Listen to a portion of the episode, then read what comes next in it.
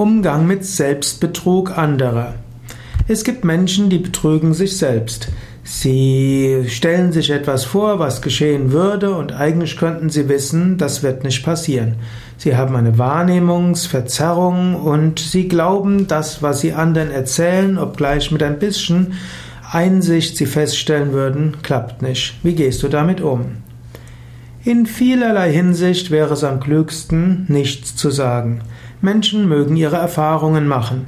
Und wenn Menschen merken, dass sie sich selbst geirrt haben, sich selbst getäuscht haben, hören sie vielleicht beim nächsten Mal mehr auf die ein, äh, auf die, den Input anderer, vielleicht auf deinen Input. Manchmal könntest du ja auch sagen, du meinst, dass du, dass du das und das nur machen müsstest und das hätte die in die Konsequenzen. Ich möchte dir ruhig nur eine andere Möglichkeit nahebringen.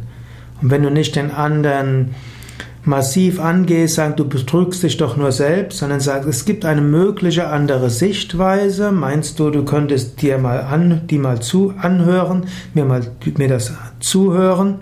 Dann sind Menschen oft bereit, dem zuzuhören. Wenn du Menschen frontal angreifst und ihnen Selbstbetrug vorwirfst, dann werden sie sich verteidigen oder einfach weggehen. Wenn du aber freundlich dein Wissen und deinen Kenntnisstand weitergibst, werden Menschen dir vielleicht zuhören und vielleicht kannst du sie vor einem Scheitern bewahren. Noch eine weitere Möglichkeit wäre, dem Menschen zuzuhören, ihn einfach zu fragen. Einfach fragen, woher hast du die Information? Wo gehst du davon aus, dass das so ist?